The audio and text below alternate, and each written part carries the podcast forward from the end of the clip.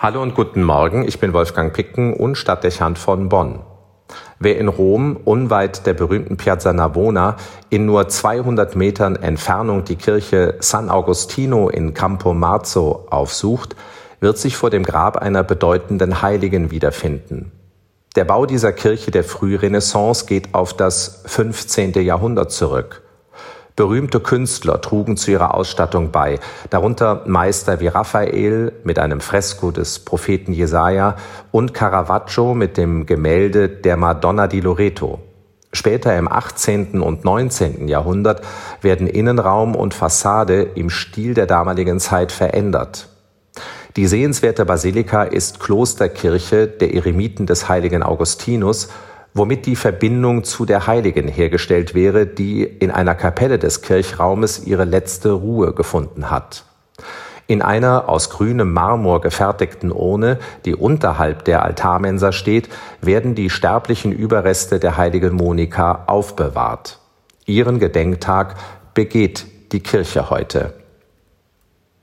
Die Frau des vierten Jahrhunderts wird im numidischen Tagaste geboren und ist Mutter des großen lateinischen Kirchenlehrers Augustinus, der für die Entwicklung der christlichen Theologie eine zentrale Rolle spielt. Es ist eine Zeit, in der das Christentum bereits Staatsreligion im römischen Reich ist. Allerdings sind die Traditionen der heidnischen Religion noch tief in der Gesellschaft verankert. Hinzu kommen neue geistliche Strömungen und Bewegungen, die in Konkurrenz zur christlichen Gemeinde treten.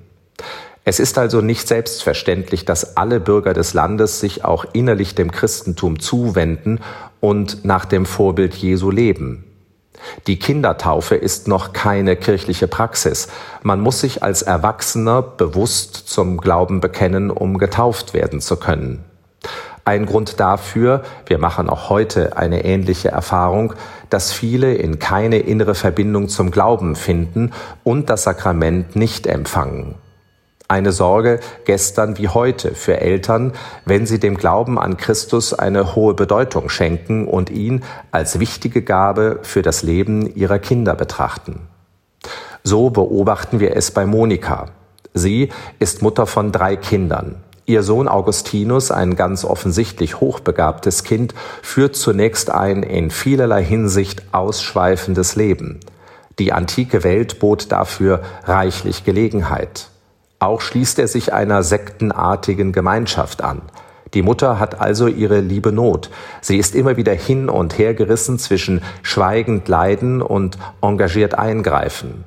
Es heißt, sie habe aus Kummer unendlich viele schlaflose Nächte verbracht und so manche Träne geweint.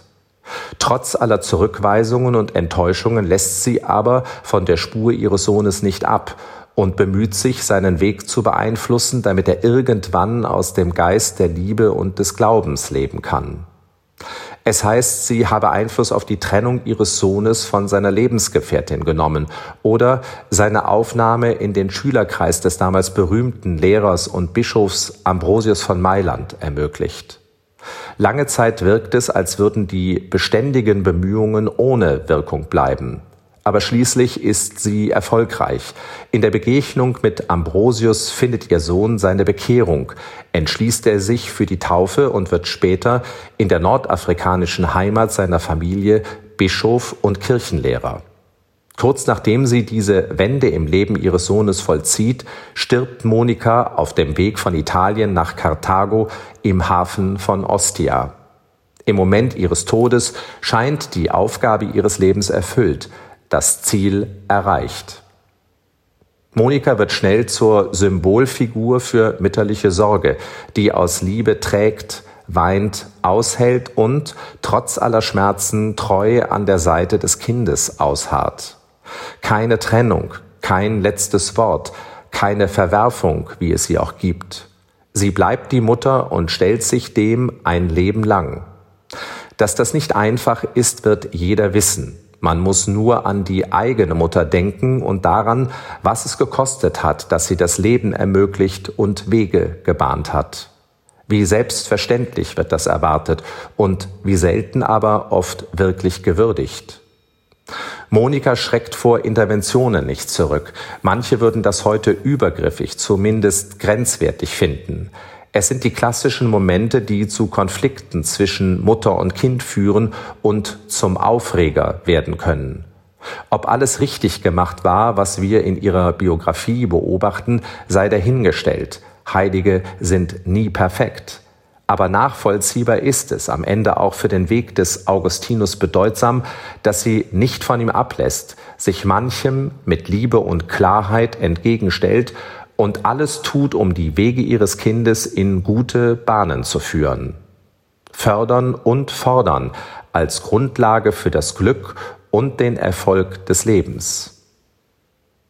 Dass Müttersein eine schwierige Herausforderung bedeutet, oft auch eine lebenslange Last, das lesen wir an ihrer Biografie ab und wissen wir aus eigener Anschauung.